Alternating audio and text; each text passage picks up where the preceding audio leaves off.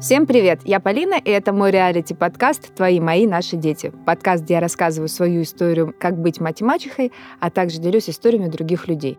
Работающая активная мама сегодня уже не вызывает удивления и скорее становится нормой. Однако от этого совмещать работу и материнство легче не стало. О жизненном балансе говорим сегодня с моей гостью, представителем президентского совета ФКСР, ответственной за международное и региональное развитие пони-спорта в России, спортсменкой Екатериной Бакеевой. Екатерина, привет! Здравствуйте, дорогие друзья, очень рада вас слышать. Да, мы тоже очень рады тебя слышать вновь, потому что мы уже до этого записали с тобой эпизод о конном спорте, о пони-спорте, да, о том, какой пони-спорт многогранный. И мы, кстати, выяснили в тот момент, что он очень семейный, что он диктует семейные ценности. Когда ты по хобби-хорсинг рассказывала, мы обязательно оставим ссылку на эпизод, э, где ты как эксперт нам рассказываешь. Но сегодня у нас совсем другая история с тобой. Сегодня мы говорим о тебе как о маме, и как маме... Ой, как приятно. Да, как маме руководителя. Но для того, чтобы наши слушатели представили картинку тебя как мамы, мне нужно знать некоторую информацию. Во-первых, сколько тебе лет и какой опыт тебя уже материнства. Обязательно нужно знать, сколько тебе лет. И сколько у тебя детей и какого возраста. Так хорошо общались. Но я, я понимаю, что ответ 20, остальной опыт сейчас вообще не подойдет. Да. Ну, давай я тебе расскажу. Мне 40. Ну, все, ладно, один-один. Все, хорошо, ладно, я спокойно. Мне 43 года, у меня двое детей. Моему младшему сыну скоро будет 14. Ну, сейчас 13 с половиной, даже, наверное, чуть больше. Такой спортивный парень-футболист у меня. И моей красотке дочери, моей подруге, я бы даже уже сказала уже сейчас, ей вот исполнилось 20. Взрослые дети. Да. Кстати говоря, э, вот у меня такой вопрос. Все-таки как удается совмещать карьеру и семью? Никак. Но я стараюсь. Это не совмещается. На самом деле мы часто записываем эпизоды, у нас приходит мама, и сейчас распространена история, что все работающие, все куда-то стремятся, и действительно все делятся своими лайфхаками, как все-таки это соединить. Скажи мне, пожалуйста, а твои дети вообще занимаются конным спортом? Ну, на самом деле, я начну с того, что я, конечно, слукавила. Конечно, ты знаете, как вы все успеваете никак, да, секрет, я ничего не успеваю. Нет, на самом деле получается. Получается совмещать. И я, наверное, скажу правильно не так началось получаться совмещать, когда у меня рядом стал просто полноправный, полноценный партнер. Я сейчас о своей дочери. То есть это мой помощник, угу. помощник в воспитании брата, помощник уже, к сожалению, в работе, да, хочется, чтобы они маленькими все-таки оставались побольше. Мне повезло, я счастливый человек, у меня прекрасные родители, которые... У нас идет битва, то есть если у других семей идет битва, пожалуйста, посидите с моими детьми, у меня идет битва, почему я вам в эти выходные их не отдам, потому что мы наконец-то хотим пойти в театр. То есть я счастливый человек, мои родители — это тот тыл, которым надо еще доказать, что они не обязаны совершенно помогать мне в том, чтобы меня детей, чтобы я отдохнула или еще что-то. То есть мои родители — это люди, которые полноценно принимают участие в э, воспитании наших детей, которые всегда, не то что готовы, они всегда хотят быть рядом с детьми, дети хотят быть рядом с ними, поэтому все получается совмещать. Более того, еще один открою секрет, у нас семейный бизнес, я со своим папой работаю уже лет 30, и он не то что мой руководитель, мой гуру и так далее, он и дедушка, и все остальное, то есть вот это все настолько перемешалось, что я все могу. Я очень сильный человек, у меня очень сильный тыл, я сильный, я имею в виду в плане, сильный в плане окружения меня, и не как характер свой, у меня очень сильный тыл, и поэтому у меня все получается совмещать. У меня вся семья, она, в общем-то, делает так, чтобы нам всем было очень сильно комфортно. Поэтому вот, вот такой секрет он существует. То есть помимо того, что э, в прошлом эпизоде ты рассказывала, пони-спорт это семейный спорт, да, такой, э, то у тебя получается преемственность поколений, да? Стопроцентная. Э, папа же тоже? Да. Да? То есть папа тоже в пони-спорте, да. потом ты, вот сейчас уже дочь. Ты знаешь, это очень классная тема, потому что, ну, может быть, я не права, но по моей личной статистике, что в России не очень развит семейный бизнес. Это очень сложно. А вы знаете, у нас, у нас тоже, я, я соглашусь полностью, у нас, да. у нас нет понятия вообще семейного бизнеса, потому что, к сожалению, в России конный спорт и бизнес это вообще два разных понятия, это скорее для души. У нас скорее семейное дело, я бы называла это так, которое mm-hmm. распространяется в разные сферы деятельности, около пони-спортной в том числе. И папа у меня известный во всем мире председатель комитета по пони-спорту, и его подпольная кличка Пони-папа. Поэтому у нас все про это, все про это, да, и мы все вместе, и темы сильны, и наш клуб вообще известен как семейный конный клуб, там без рекламы, без пиара, не будем названий там или так далее. Вот все знают, что пони-спорт это семейная история, и тем самым, конечно, этим мы очень сильно сильны. Хочу напомнить, что в нашей студии мы записываем классный подкаст «Откуда это во мне?» Подкаст исследований «Как мы стали самими собой». Слушай классные истории и живой юмор. Подписывайся на подкаст «Откуда это во мне». Мне всегда было так интересно, когда совмещается работа тренера и работа мамы. Где вот та грань, когда ты приходишь домой, и ты не тренер? Вы знаете, слава богу, меня это немножко обошло, потому что уже а, работа тренера давным-давно, ну, уже работа руководителя не позволяет себе вот этого всего. Но но все равно да, постоянно... Да, да, мне есть о чем сказать. Постоянно ты с детьми. Постоянно, постоянно. Да, с детьми. Везде дети, дети. Домой пришел, и там же дети. Постоянно. Вот и вы знаете, это. у нас да. сейчас есть такая практика. У нас очень много мам, тренеров очень успешных, у которых очень успешные угу. дети пони-спортсмены. И, конечно, это психологический момент, он существует. Это также была стерта с грань, наверное, у меня с моим папой, потому что работать с папой и быть дочкой папы – это две разные вещи. Когда стирается эта грань, это сложно. На самом деле помогает только очень-очень-очень большая работа над собой. Вот, например, абсолютно недавно моя дочка сказала, что, мам, может, мы поработаем вместе? То есть никто, как ты, меня не научит определенным моментам. Она учится на рекламе на факультете, там, средств массовой информации, рекламы mm-hmm. и так далее. Она говорит, можно я попрактикуюсь? Я ей сказала, не можно, потому что все-таки мама тебе нужнее больше, чем руководитель. Руководитель мама это плохо.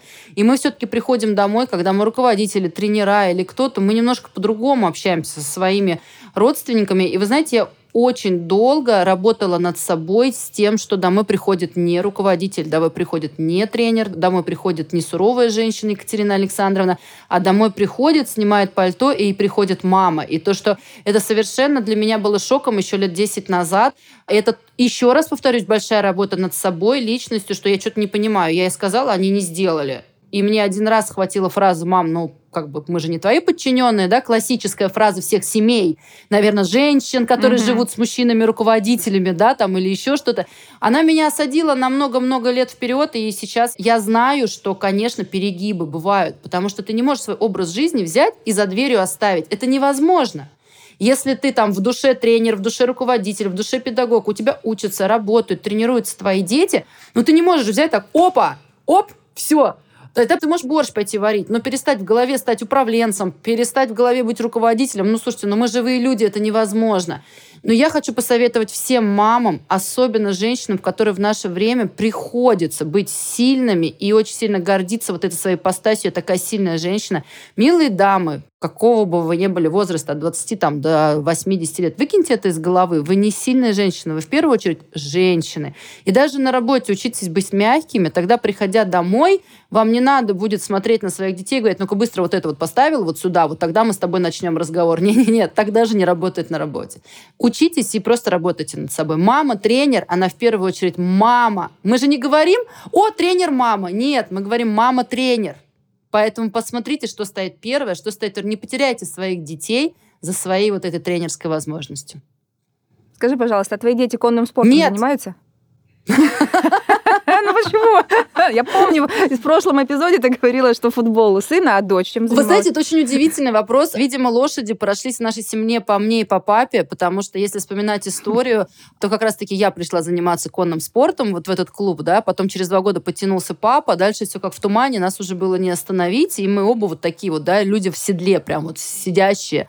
Дети, безусловно, но сейчас уже у нас частная собственность, у нас свой клуб, но куда, как не сюда, простите, приводить своих детей. Вы знаете, что сын пробовал, там, дочь пробовала, вся есть возможность. Сестра моя любимая младшая пробовала. Ну, никому больше не зашло. То есть даже не зашло на уровне «я хорошо сижу в седле». Вот, ну, вот, наверное, вот как вот, вот нет. Дочка при этом очень долго себя искала. У нас был драм-кружок, кружок по фото, мне еще и петь охота. Я уже думала, что, господи, ну где стержень-то? Ну, ну где ты останешься-то уже? Тебе уже 14 лет и ничего. После этого в нашу жизнь вошли танцы, и они до сих пор из нашей жизни не ушли.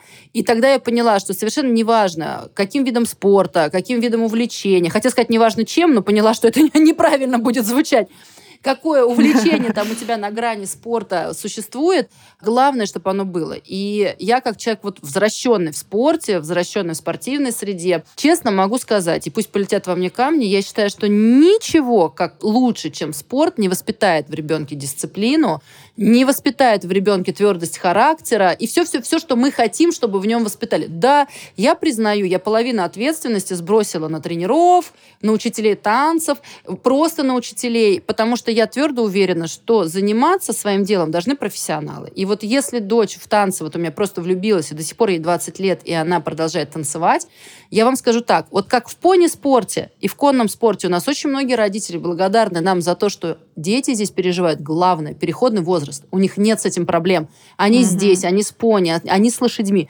Вот так же я благодарна танцам, в которых моя дочь пережила свой переходный возраст. У меня с ней были только одни проблемы. Куда она сейчас поедет на сборы, победит она или не победит. А мы знаем, что переходный возраст дарит нам, родителям, иные проблемы. Поэтому спорт, спорт и еще раз спорт. Сын футболист, он сейчас там переживает переходный возраст, но мы в него только вступаем, поэтому пока я не могу сказать гоп, еще не перепрыгнули. Но все-таки какой ты дашь совет э, тем мамам? Согласись же, есть такие мамы, которые, например, сами тренеры, или там преподаватели по танцам, или по фортепиано, или в спорте, да, и они вот все это делают хорошо. И какое у них бывает разочарование, да, что их там э, лялечка, их любимый сынок или дочь не идут по их стопам или не делают. Они говорят так классно по-английски, как, ну вот, например, да, если педагог по-английскому. Какой дать все-таки совет этим матерям? А я им хочу посоветовать... Видишь, ты же не настаивала э, на конях. Я им хочу посоветовать только одно. Вспомни помнить о том, что когда вы родили своего прекрасного ребеночка, вот прям в процессе родов mm-hmm. вмешался врач вот с такими ножницами. И вот эту пуповиночку он взял, и отрезал. И на том моменте этот ребенок перестал быть вашим единым целым, которое жило с вами вот эти вот там 7, 8, 9 месяцев, кому как повезло. Просто, пожалуйста, научитесь воспринимать своего ребеночка как своего, как своего, но не вашу собственность, потому что, к сожалению, это болезнь многих родителей, которые хотят видеть в нем. Ну, мы же понимаем, господи, ну не надо далеко ходить. В чем-то ты не удался, ты стал хорошим тренером, да, это же достижение. Ты, может быть, где-то не, не так сильно пошел в спорте, но ты стал хорошим тренером. Или ты пошел в спорте, mm-hmm. но теперь ты хороший тренер. И, конечно же, кому, как не твоему прекрасному ребеночку, продолжать эти традиции. Но просто вспомните вот эти ножнички, вспомните, что пуповиночка должна уже давно отрезана и должна быть отрезана также. Поймите, что хочет ли этот ребенок. Но, между прочим, у меня есть много и других примеров. Вот у нас, например, в конном спорте есть родители-тренера, и у них действительно получились очень классные союзы. Mm-hmm. Поэтому мы не должны же говорить только односторонне. Это бывает и классно. Но все-таки тренер и родитель, и родитель-тренер – это конфликт интересов неизбежен. Нам нужна мама, а тренер все-таки во многих моментах должен быть достаточно, я не говорю во всех ни в коем случае, но он должен быть такой железный, в любом случае должен быть железный. А ребенку, возможно, в этот момент нужна мама. Я бы вообще, честно говоря, всем родителям советовала разделить эту должность в первую очередь для себя, потому что ваша задача и поддержать, и пожалеть, это очень сложный вопрос, но я бы не хотела быть тренером своего ребенка. Ну, я бы, наверное, тоже. Я вот, кстати, дискуссионный, дискуссионный вопрос такой, да. С детьми. Да. да, я прям сразу Тимуру сказала, говорю, хочешь психологическую травму, давай вместе учить уроки. Он сказал, я не хочу. Я говорю, вот и хорошо. Согласна. вот. Да, либо сам, либо вот там есть репетитор, если тебе что-то не хватает. Занима... Да, занимайся Я сам. на самом деле тоже, вы знаете, один раз в жизни сделала домашнее задание со своей дочерью, когда она была в первом классе. Это был первый, последний разгром кухни, там, разрыв учебников. И я поняла, что больше в моей жизни жизни этого не будет. Мы должны любить друг друга. У меня, знаете, как э, функция такая обычная. Вот мне ребенок запросил спорт какой-то. Я ищу, реально ищу тренера. Я собираю отзывы, я смотрю, что... То есть не просто так первому вот привели, вот где-то какая-то секция на районе, да, там привести. Нет, мне очень важно, в какие руки я отдам своего ребенка для того, чтобы, правильно, вот ты сказала до этого, лучше там не лезть, и классно, если у них будет какие-то взаимоотношения, да, потому что действительно мне хочется, прям правда, переложить часть ответственности. То есть я хочу, мне хочется быть уверенной, что там сейчас правильно воспитывают моего ребенка. И я, правда, у меня были такие случаи, когда я забирала, когда мне ребенок сам говорил, мам, я не против карате, но я просто не могу с этим тренером. Ну, тут главное, что слышать ребенка и верить ему. Я говорю, ну, окей, давай, если хочешь карате, давай попробуем в другом месте. Да? И я спросила, почему, и, ну, что ему не так было в этом тренере, чтобы мы нашли другого тренера, например. Ну, вот э, у меня достаточно откровенные отношения с ребенком. Ну, вообще с, с, с ребенком, с тремя. С тремя ребенками. С тремя ребенками, да. Ну, просто мы конкретно про Тимура я рассказывала историю. И э, когда ты создаешь какую-то безопасную среду им, они хотят с тобой делиться. Безусловно. Это факт. Когда ты понимаешь, ты веришь им, да. И вот мне кажется, его с папой так. Папа, а папа, кстати, был твоим тренером? Нет. тоже нет, У да? нас То очень разумные, в седле, но... Очень разумные Да, в этом да. плане отношения. Мне хватает папы руководителя, и на этом мы тоже стараемся балансировать, потому что чем старше становишься, тем нужнее все-таки папа-папа. И дочь-дочь, наверное. Поэтому у нас Мгм. достаточно вот этого всего. Прям в этом плане нам хватило разума. Хотя я не единожды должна сказать, что я не единожды его просила. Я прям говорила, что пап, лучше, чем ты, мне это никто не привьет. Та же ситуация у нас сейчас э, в случае с сыном. Он занимался боевыми искусствами, а папа у меня Мгм. очень э, такой заслуженный мастер спорта в боевых искусствах, там в борьбе. И я его просила, что пап, ну ведь лучше тебя никто ему ничего не покажет. И единственное, что он делал, конечно, он им там развивал какие-то навыки, он помогал его летом, но мы понимали, что это не должно соприкасаться. То есть папа должен оставаться папой, дедушка должен оставаться дедушкой. Да, конечно, он чему-то его учит, он делает, он вкладывает, но вот эту ношу пусть несет э, человек-профессионал. Хотя папа профессиональный тренер, надо бы сказать. Ну, в другом виде спорта, да. А в каком? Вольная борьба. И карате. Да? Карате, кстати. Ну, Но это было Мне давно. нравится, кстати говоря, карате тоже хорошо развивает, мне кажется, физику ребенка. Сто процентов. Вот мы с тобой обсудили, что нужно прям работать над собой, чтобы соблюдать грани в семейных отношениях, совмещать работу и семейный бизнес. Но были ли какие-то у тебя тяжелые ситуации, которые, например, ну вот вы ошибались, что-то делали не так, но потом классно из них выходили? Поделись, пожалуйста. Конечно, были. И то, что я говорю о том, что надо работать над собой, надо совмещать, это, конечно, классно. Мне 43 года, я поняла, что надо работать над собой. И порой после словосочетания «надо работать над собой» все заканчивается, и над собой работать не получается. То есть мы, конечно, понимаем, что не нужно кушать этот десерт, но он же такой вкусный, вот именно в 9 часов вечера я его съем, понимая, что кушать его не нужно. Все, конечно, хорошо говорить, но дело все в том, что с папой я... Ну, мы любим, конечно, с папой рассказывать, что я с ним чуть ли не в 12-13 лет там начала какой-то деятельностью заниматься. Но если говорить о плотной работе, то где-то с 19 лет да, я уже, вот папа взял меня на работу, и я начала с ним работать. То есть, и у меня единственным счастьем, не единственным, неправильно говорю, главным счастьем в моем жизни в карьере рабочей было то, что я всегда работала с папой, и я понимала, ну, прости, папа, когда ты будешь слушать этот э, подкаст, но что меня просто не уволят.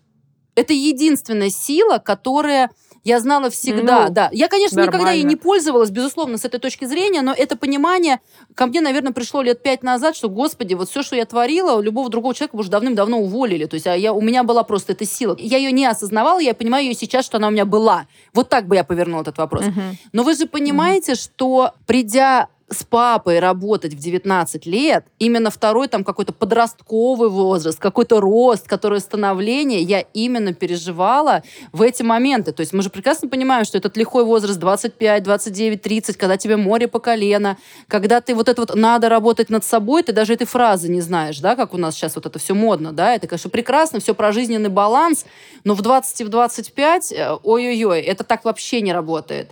С учетом того, что у нас в семье только два человека обладают взрывным характером, очень ярким, и порой, конечно, это очень помогает во многом и много мешает, это я и папа. То есть у нас получилось так, что они сошлись, э, вот это не огонь и пламя, а как раз два огня-то они и сошлись, не лед и пламень, а два огня.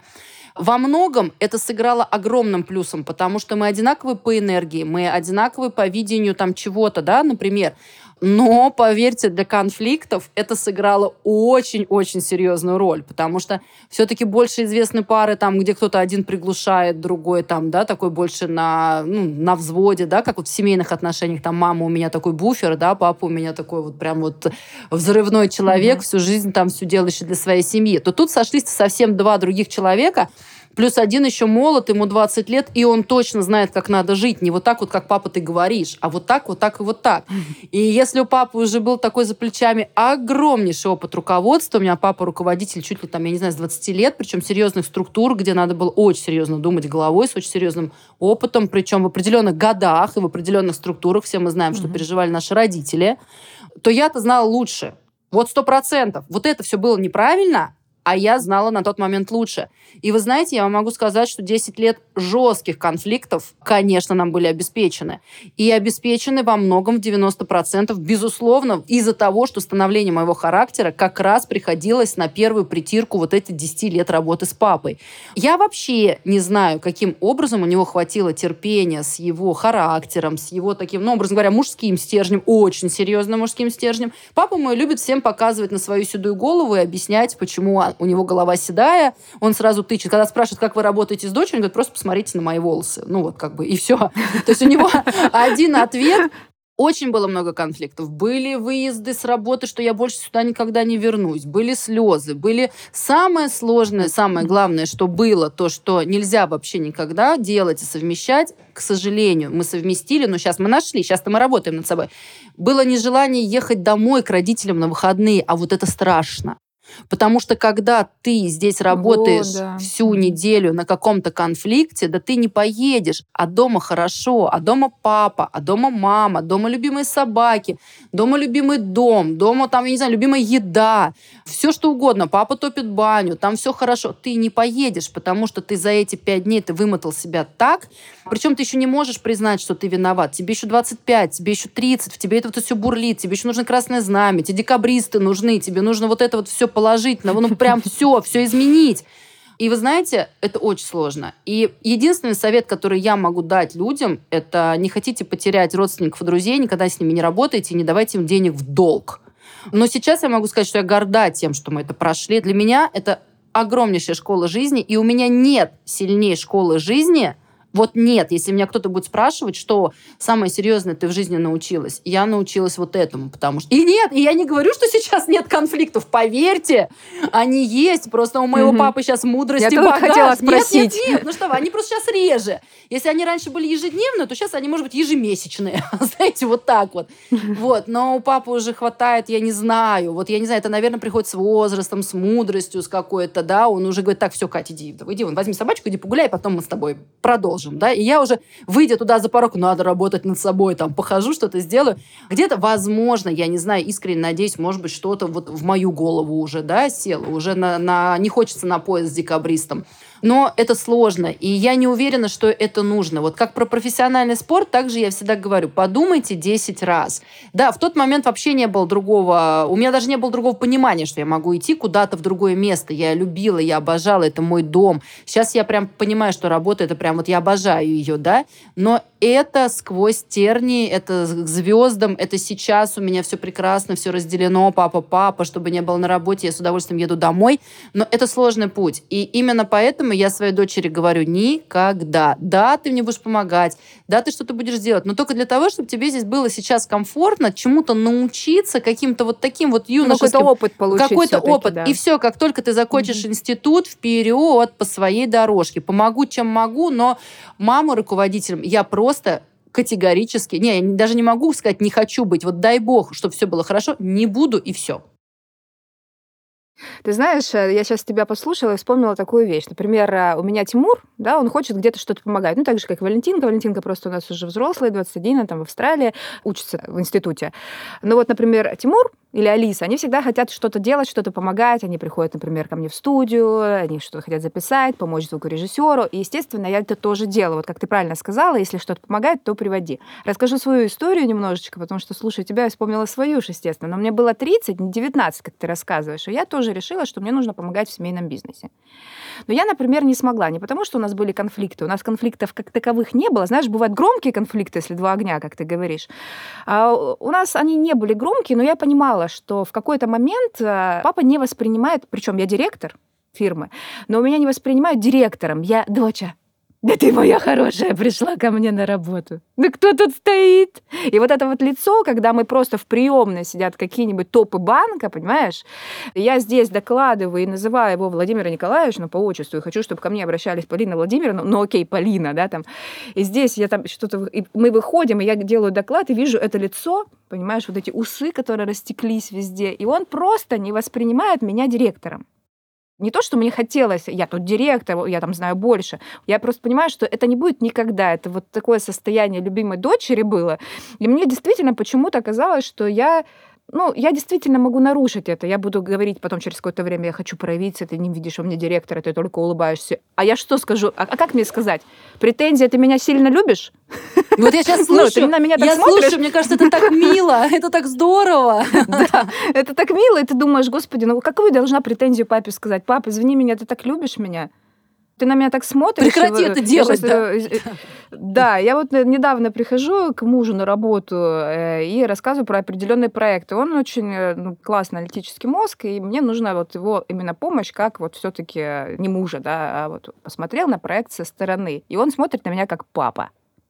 И я один раз пришла, в общем, так что-то в спортивке в такое-то, я подумала, я в следующий раз пришла в костюме, прям в галстуке, реально чтобы он, он только броня, раз да? понял, что это уже другая, реально броня, потому что я понимаю, я говорю, мне вот сейчас не надо, и он тоже сел такой, киса моя пришла, я говорю, ну здрасте, я вот только от одного избавилась в этом плане. Но это классно, да, ты не можешь сказать эту претензию, не люби меня так, что ли, что это за претензия. Но в итоге я поняла, что ты действительно можешь поддерживать и помогать в семейном бизнесе, но когда правильно ты, когда ты сказала, ты получишь диплом, иди, вот э, действительно мы должны пройти какой-то свой опыт, да, и не всегда, вот ты когда сказала о семейном бизнесе, думаю, господи, так редко, я не знаю, то ли это российская ментальность, да, потому что мы там читаем книги там западных, они там все на семейном бизнесе, но Итали, итальяшку взять, одно вино растят всю жизнь, там уже 500 поколений, там 350 лет, они все этом владеют заводиком, да, но у нас как-то это не вложено. Но не вложено, ничего страшного, да, и когда появляются такие, как ты, да, вот, которые умеют, да, говорят, да, были конфликты, но все-таки мы это сделали, и тем самым, на самом деле,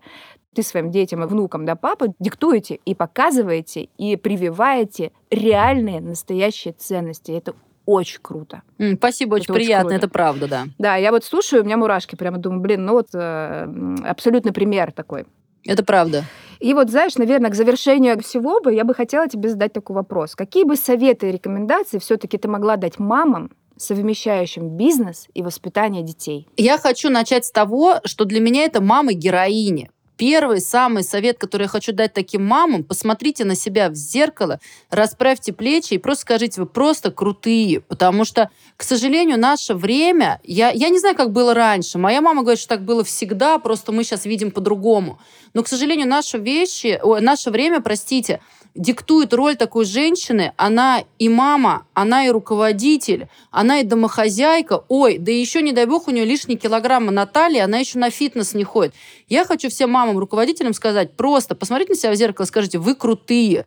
И какой я вам хочу дать совет? Я вам хочу просто сказать, что, мои дорогие, находите время для себя. Я не буду вас, как говорится, лечить советами о том, что будьте мягче со своими детьми. Да вы сами вечером в подушке знаете, что вот вы сегодня переборщили, и вам надо было быть мягче. Но если вы переборщили, значит, в этот момент вы чувствовали именно так. Значит, вы просто устали. Я не буду вам говорить, что там банально отключите телефон и проведите время со своими детьми. Но вы не можете сейчас от отключить телефон и провести время со своими детьми. Если бы вы это могли, вы бы это сделали в первую очередь. У меня вот сейчас, например, дети, э, уже там сын живет в пансионе, дочь живет сама, нет у меня ничего важнее этих выходных с ними. Но если я не могу их провести, значит, я не могу. Я хочу дать один совет только мамам. Просто поймите, что вы делаете для своих детей, для своего бизнеса все на пределе ваших возможностей. Вот на 100%. Если вы сейчас можете уделять ровно столько внимания своему ребенку, значит, столько вы и можете. Ни один родитель осознанно не будет лишать своего ребенка своего внимания. Значит, почему-то сейчас происходит именно так. Если вам от этого больно, успокойтесь, не надо, дети возьмут вашего внимания. Значит, сейчас именно так время, такое, такие обстоятельства диктуют. Прекратите себя есть. Вы самые классные мамы, вы самые классные руководители. Пойдите купите себе тортик, скушайте его дома с детьми, посмотрите фильм, покидайтесь попкорном и успокойтесь, потому что это ваш путь, вы по него идете, и пусть еще его кто-нибудь повторит. Потому что женщины, руководители и мамы самые классные, красивые, обалденные женщины. Дай бог вас будет больше, но пусть немножко послабее. Но как только обстоятельства позволят, вы же будете и слабее. Поэтому Любите себя. Извините за обыденную фразу. Да, это классная фраза. И еще спасибо тебе, Екатерина, что ты второй раз э, записываешь с нами такой крутой и э, ценностный эпизод. И ты в этом эпизоде напомнила всем мамам, что они классные. Спасибо вам. Ну, все, Да, Точка. они вне зависимости от всего, ты напомнила всем, что они классные. А еще э, ты в этом эпизоде напомнила, что очень важно передавать семейные ценности. Спасибо большое. Вот, спасибо тебе большое. Спасибо. Спасибо, до новых встреч. До новых Пока. встреч.